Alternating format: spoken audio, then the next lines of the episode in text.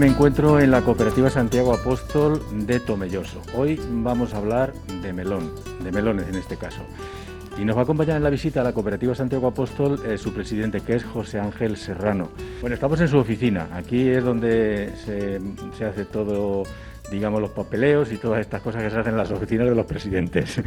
Desde aquí vamos a empezar a ver la, vamos a hacer la visita, ¿no? A la cooperativa. Vale, sí, vamos a darnos una vuelta por nuestras instalaciones y iremos hablando conforme vayamos viendo las instalaciones de, de lo que vamos teniendo en la cooperativa.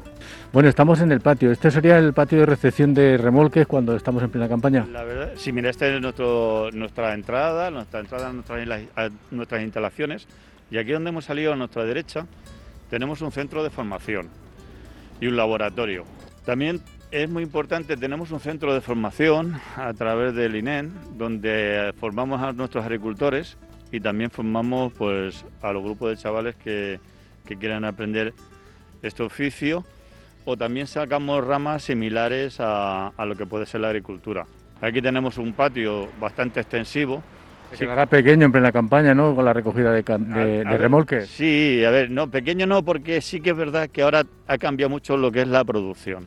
Ahora nosotros tenemos departamentos técnicos y lo que hacemos es que planificamos nuestra producción, ¿no? Hay que tener en cuenta que la cooperativa eh, en años normales ahora 20, o 22 millones de, toneladas. Entonces, entonces sí que tenemos que planificar por lo que es la entrada, para no tener eh, mucho stock de nuestra producción, porque como bien sabemos, nuestros melones y nuestras sandías son muy perecederos. ¿Cuándo se crea la necesidad de, hacer esta cooperativa y cuándo se crea la cooperativa Santiago Apóstol? Pues mira, este año eh, teníamos proyectado hacer pues, ciertas actividades y darle promoción a nuestra cooperativa, porque hemos hecho los 50 años, aprovechamos que hacemos nuestros 50 años. Eh, eh, no hemos podido hacer toda esta necesidad o todo lo que teníamos proyectado por el tema de la pandemia y hemos tenido que, posponerlo para otro año más. Así que la cooperativa se fundó en el año 71 y con la necesidad de, un grupo de agricultores que vieron en su momento de, de, hacer este grupo o esta cooperativa de hortícolas por defender su producto. ¿Cuántos eh, más o menos socios formaron? los fundadores fueron unas 30 personas. Y de ahí pues, nos encontramos ahora con 610 socios. Vaya, ha crecido, ¿eh? Hemos crecido bastante, incluso en su época, cuando se empezó, pues la verdad es que se empezó a mover con pequeñas cantidades. ¿Cuánto más o menos se producía o se, se arreglaba, como se llame, aquí en la cooperativa de, kilos de melón? Ten en cuenta que antes también, eh, cuando esta gente empezó, pues empezaron con 400 o 500 mil kilos. Y ahora pues estamos produciendo pues esos 20 o 22 millones de kilos que estamos ahora anualmente produciendo de melón. Eh, ¿Tiene salida todo al mercado?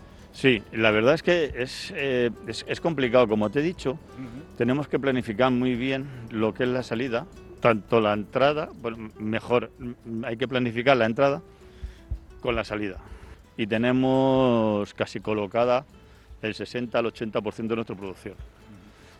En otros productos, eh, por ejemplo, pues no sé, vino, ajos, etcétera, pues se conservan, se hacen cámaras y tal. En este caso aquí se conserva algo, una vez terminada la campaña se da salida a todo y ya no queda en invierno nada. Eso, eso ha cambiado. Esto, a ver, desde hace desde que se incorporaron las semillas híbridas, eso ha cambiado totalmente. Antes sí que guardábamos, había dos variedades de melón, el pil de sapo verde y el tipo tendreal, que era el melón negro.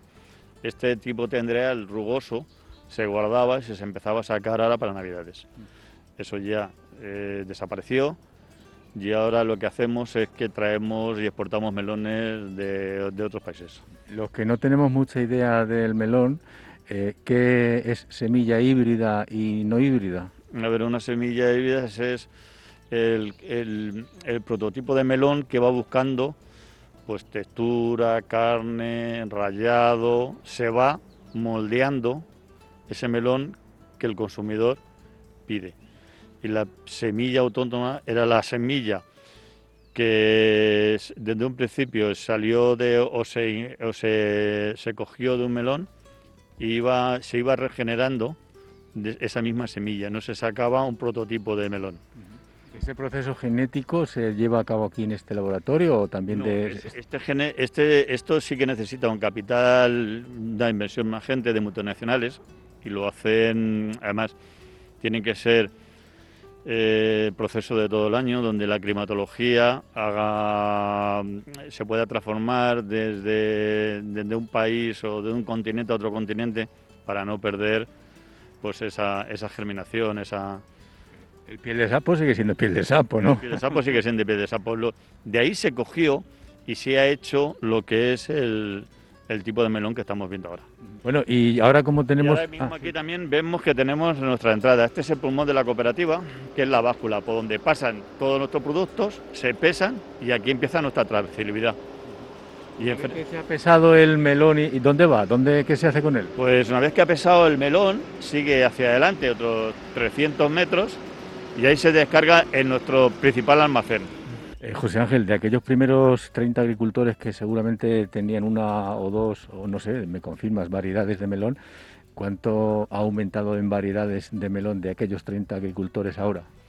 Bueno, pues es una pregunta. Te puedo decir que hay de esas dos variedades que teníamos, ahora mismo pues estaremos en torno. Eh, si me quedo corto diciéndote que hay 800, 900 variedades. ¿800 variedades de melón? Sí, sí. Sí, porque tiene, tiene, a ver, cada, hay muchas multinacionales y dentro de esas muchas multinacionales sacan, sacan, como si dijéramos, raíces y sí que es cierto de que hay mucha variedad de melones. Esto sería a lo mejor una nave en el que se manipula el melón y ahora está ahora, se hace otra cosa. Ahora, esta era una de las principales naves. Esta nave que vemos aquí en el lateral izquierdo era donde se apilaban antes los melones. Los melones venían entrados por la báscula y se apilaban unos encima de otros para conservarlas. Y esta ahora se ha hecho almacén. Me ha llamado mucho la atención el dato de que hay 800 variedades de melón eh, supongo que entre todos los agricultores se llegará a esas 800 variedades. ¿Qué diferencia hay así eh, que podamos destacar de una variedad a otra? Va a ser difícil todas, pero por ejemplo, de una a otra. Sí, a ver, de, estas 800 que hemos hablado, que, ya te digo que en el mercado a lo mejor luego hay 30 o 40 que son las que realmente se trabajan. De esta, cada, cada, cada variedad tampoco es la misma en cada zona cambiando de, Castilla-La Mancha, yendo a Murcia, yendo a Almería, son variedades diferentes.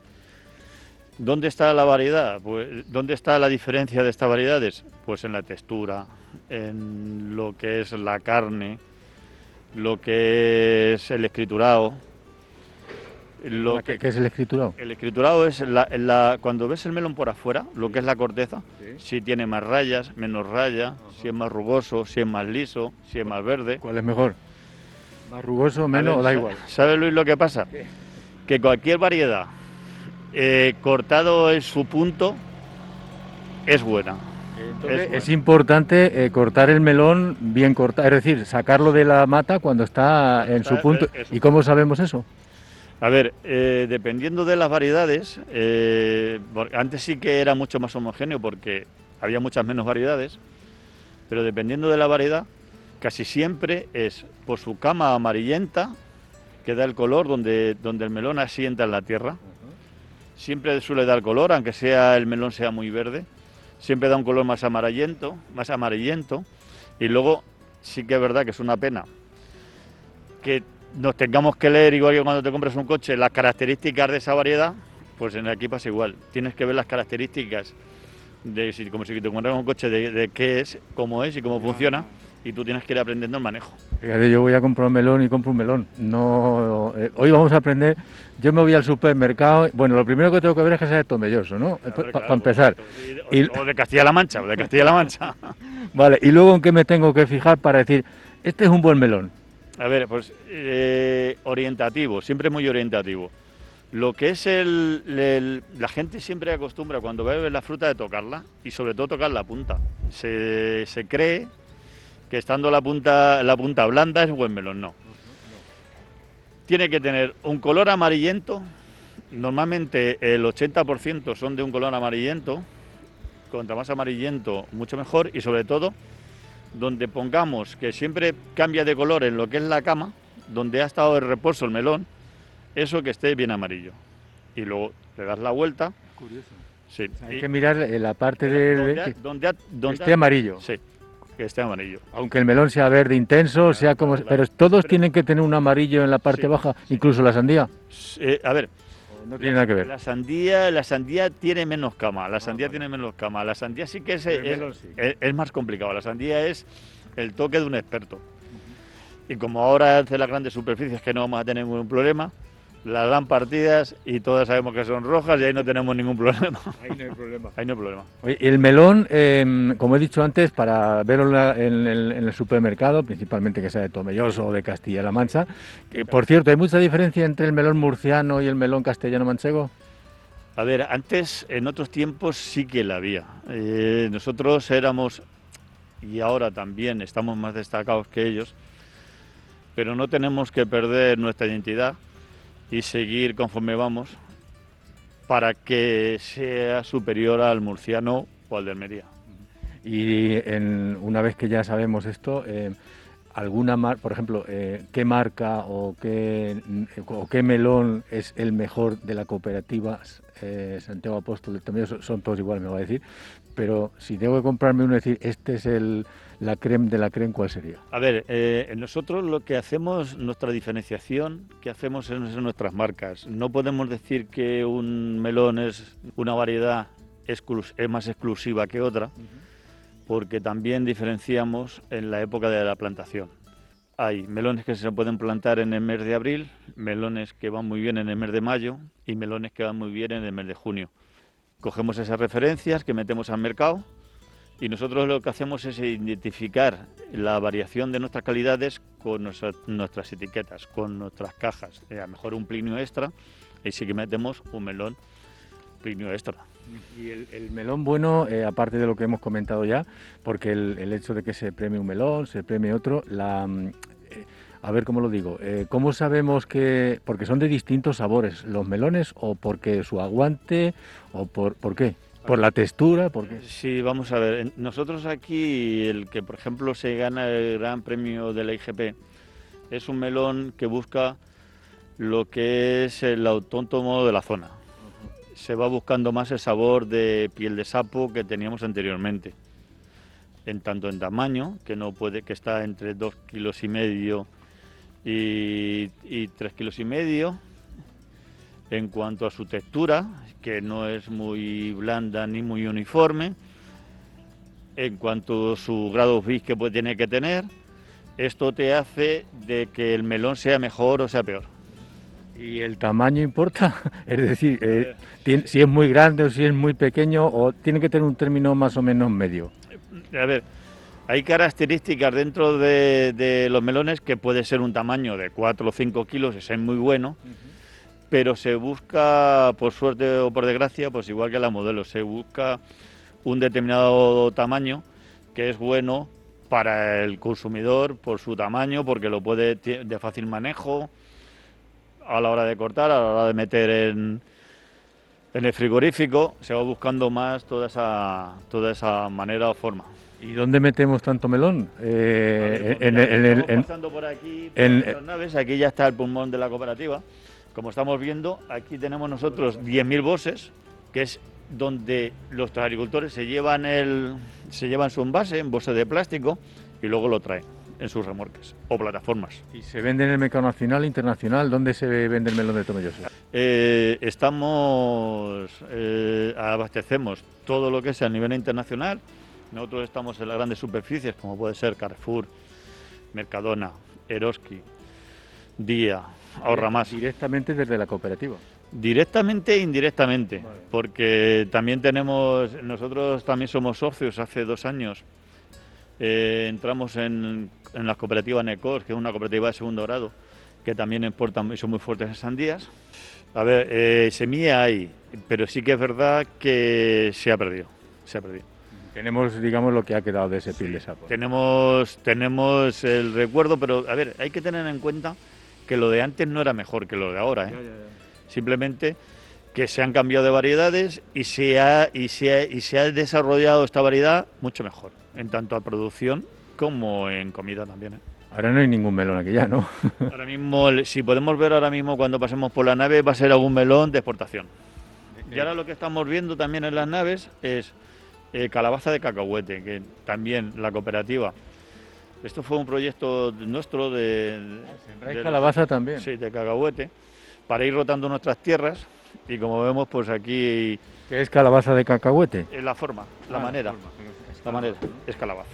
Sí, tiene una forma de así como cacahuete, pero muy grande. Estamos ahora en lo que es la máquina de clasificación o algo. Estamos ahora aquí en la parte sucia, como dijéramos, de la cooperativa. Aquí normalmente en verano hay un millón de kilos de melones.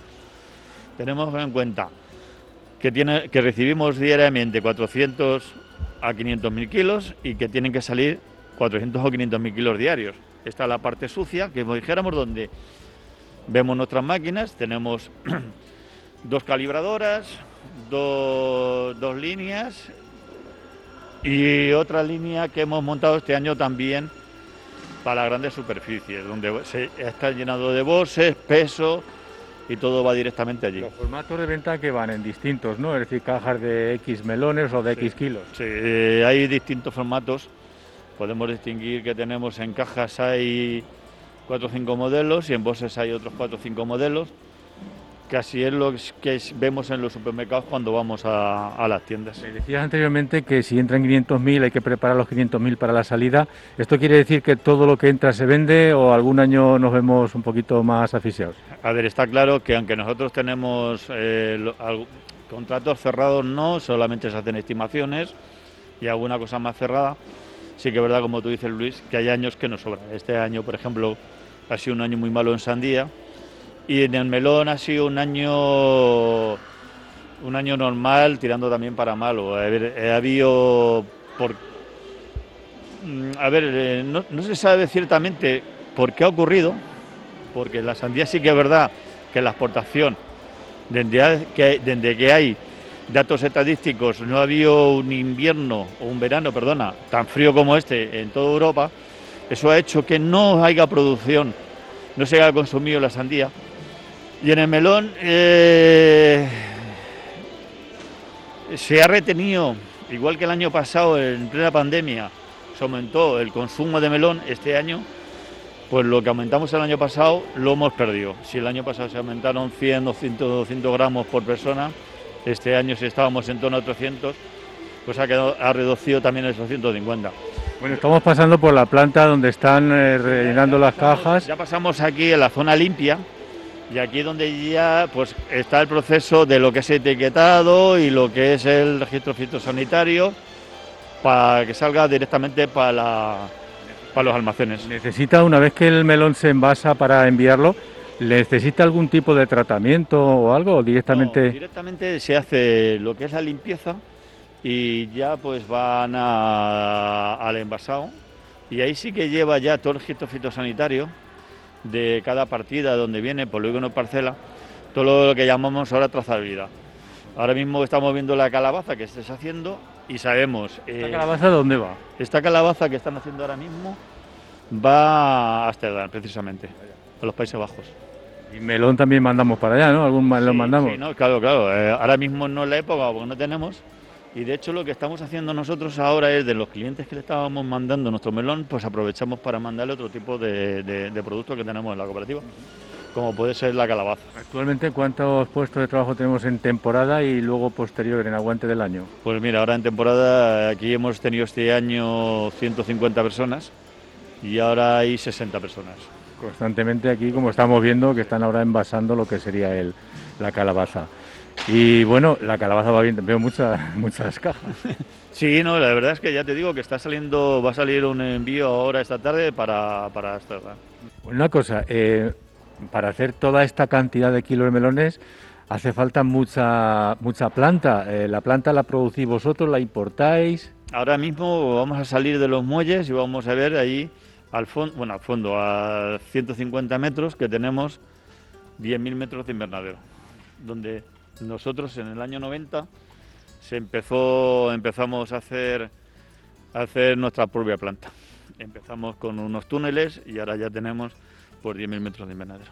estoy viendo, es enorme los invernaderos que a hay. A la derecha, antes de los invernaderos, vemos que tenemos nuestra propia balsa que coge 2 millones de litros de agua, que son los que abastecen los invernaderos. Toda este agua se recoge de nuestras naves a su propio peso de la lluvia y las almacenamos en la balsa para luego eh, regar nuestras plantas. Reciclaje, toda el agua de la, de la cooperativa. de, la cooperativa va a la balsa. Va a la balsa. Tenemos 100.000 metros de cooperativa y estos 100.000 metros, pues todo lo que es toda la cubierta van a va al centro de la balsa y con eso nos abastecemos. Un, buen ahorro también y buen reciclaje, claro. Sí, un buen ahorro, claro. Y además, como la agua de la lluvia no hay nada, ni agua subterránea ni nada. Vamos a hablar ahora de economía. ¿Cómo ha salido este año el precio del melón? ¿Ha salido bien, mal, regular? Este año ha salido regular, regular, regular.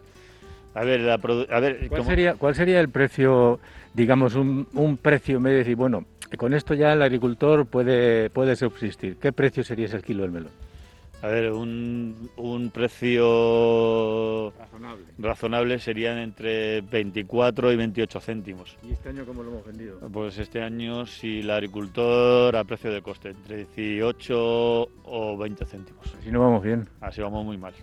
Y la sandía, la sandía se le ha perdido dinero. Se le ha perdido dinero. Luego también podríamos hablar de este año. El melón, aparte de no tener buen precio, lo que nos ha ocurrido este año es que también ha habido menos producción. Todo está ya tan medido que tiene que ir la producción que se coge por hectárea acompañada con el precio. Si no van las dos cosas unidas, nos falta dinero. En este caso, ¿qué ha pasado? Que el melón no ha llegado a su precio de coste, pero y nos ha faltado producción, entonces pues hemos tenido pérdidas. Con la sandía que ha pasado, que directamente ha habido muchas parcelas que no se ha cogido la sandía, entonces ahí se ha perdido mucho dinero. ¿Y cómo lo hacemos? A ver, ¿cómo lo hacemos? Eh, a ver, normalmente... Es la pregunta del millón, ¿no? A ver, ¿cómo se hace? Pues a ver, los agricultores no es porque sean más valientes que otros, más fuertes que otros. Sí que es verdad que su esfuerzo y valoración de trabajo es muy sacrificado. Tienen que ir quitándose de algunas cosas para reponer lo que han perdido. A ver, que no son, nadie es mago y algunos sitios pues se tendrá que echar en falta, como pueden ser almacenes, pidiendo cuentas de crédito o quitando de otro, otras producciones como puede ser el avid o otras rotaciones que tienen. Por desgracia también el vino está muy mal de, de otras rotaciones o algunas veces incluso a vender algunas propiedades para, para sacar el año hacia adelante. Dentro de la economía en Tomelloso dedicada a la agricultura, evidentemente, ¿en qué porcentaje está el melón? A ver, el, melón está en un porcentaje importante, porque aparte de nuestra cultura, además nuestra ciudad, como puede ser Tomelloso Alcázar, o las ciudades que hay a nuestro alrededor, son muy emprendedores, eh, son gente que remueve, que remueve su dinero, a ver, estamos hablando de que Tomilloso hace, en los años 90, era un pueblo totalmente agrícola. Sí que es verdad que se pasó de los 90 con el boom de la construcción a servicios y ahora estamos retornando directamente otra vez a los orígenes de lo que era Tomilloso, que es otra vez la agricultura. No te puede decir Luis exactamente qué valor se le puede que puede puede recuperar la ciudad, pero es muy importante porque hay mucha gente que en pequeñas o grandes cantidades, directa o indirectamente, tiene, tiene, tiene unas raíces de agrícola de sus padres de sus abuelos y tiene pues eh, un ingreso importante dentro de su economía. ¿Y vosotros notáis que hay jóvenes que lo que hace unos años todo el mundo quería irse, que está retomando la agricultura otra vez así con fuerza y con ganas de decir, bueno, pues yo me quiero dedicar a esto? Mira Luis, nosotros ahora mismo en la Junta Rectora que estamos, yo que soy el presidente tengo 56 años. Para que te des una idea, la media de edad estábamos en torno a los 28 o 30 años. O sea que hay gente joven y hay gente que está empujando. Lo que necesitamos es que ese valor que tiene la producción, que no decaiga igual que este año, para que estos jóvenes tengan ilusión y sigan, sigan sembrando o, o no abandonen el intento o bien por circunstancias se arruinen o tengan malas experiencias y abandonen esto y se vayan a otros oficios más tranquilos, eh, entre comillas, mejor vistos. ¿Cuál es el mayor competidor ahora mismo del melón de Tomelloso? ¿Qué, qué país, qué ciudad, qué provincia, qué comunidad? Pues por desgracia, Luis, no sabemos gestionar, no sabemos gestionar lo que tenemos nosotros. En el momento de que, de, de que nuestra región, hablamos de región, realmente de Tomelloso, de Tomelloso, Membrilla, Manzanares, Cinco Casas, no tenemos competencia, somos nosotros.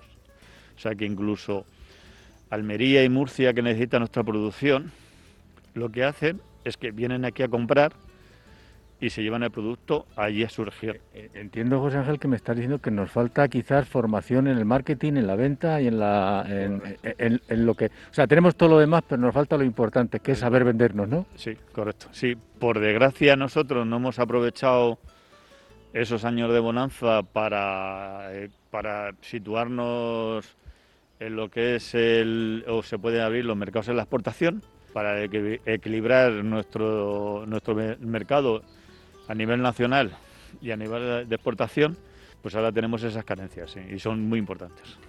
Oye, grande la cooperativa, ¿de cuántos metros cuadrados tiene? metros. 100.000 metros. Aquí en Tomelloso es todo lo grande, ¿no? Sí, no, sí. la cooperativa tiene pequeña fachada, que estaremos hablando de 60 o 70 metros de fachada. No, yo cuando he entrado digo y he visto la. Digo, vaya, tampoco está grande la cooperativa, pero esto es enorme. 100.000 metros, sí, mira, como ves aquí en la parte de la derecha, em, empezamos con la. Sí, estos fueron los primeros porches y ahora ya pues, esto es maquinaria que tenemos a nuestros agricultores que damos un servicio, como normalmente son pequeños agricultores. Bueno, pues nos hemos recorrido prácticamente toda la cooperativa, 100.000 metros, ¿eh? que estamos fuertes, y lo que vamos a hacer, eh, José Ángel, es eh, animar al comprador, eh, al compradora, quien vaya al supermercado, tanto hombre como mujer, quien vaya a comprar, primero que se fije en la etiqueta que sea de Tomelloso o de Castilla-La Mancha, en, primer lugar de Tomelloso, luego de Castilla-La Mancha, y que consuma este melón y que se deje de historias, ¿no? Sí, no, la verdad es que sí, a ver, sí, y además, si os dais cuenta, el melón mm, es una de, los, de, los, de las frutas más refrescantes, junto a la sandía, que se puede consumir en verano, y sobre todo, lo más barato que hay en el mercado. Es que luego si vas a la... Da pena cuando vas al supermercado y te ves melón a 15 céntimos. Da pena, ¿no? Porque dices, jope, ¿cuánto lo han pagado el agricultor? No, eso sí es verdad, a ver, sí. Sí es verdad, sí. Y además, tú fíjate que con muy poquito...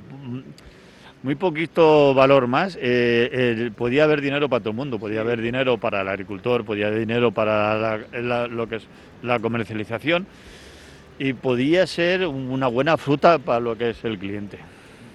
O sea que con muy poquito se puede, se puede, se puede hacer. Lo que hay que tener en cuenta es que, que tenemos que ganar a todo el mundo, no se puede ganar solamente el intermediario o las grandes superficies, porque lo que sí que vemos muchas veces es que las grandes superficies hacen su agosto o hacen mm, y además eh, eh, este tópico también está bien dicho, que hacen su agosto, porque normalmente se hacen su agosto, cogen este producto como referencia para entrar al supermercado, lo tiran de precio y sí que luego pues harán sus medias con la leche o no, que no quiere decir que la leche esté más barata porque luego lo hacen también en otras ocasiones, ofertas y demás, sino que este producto es más sacrificado pues como a la hora de hacerlo.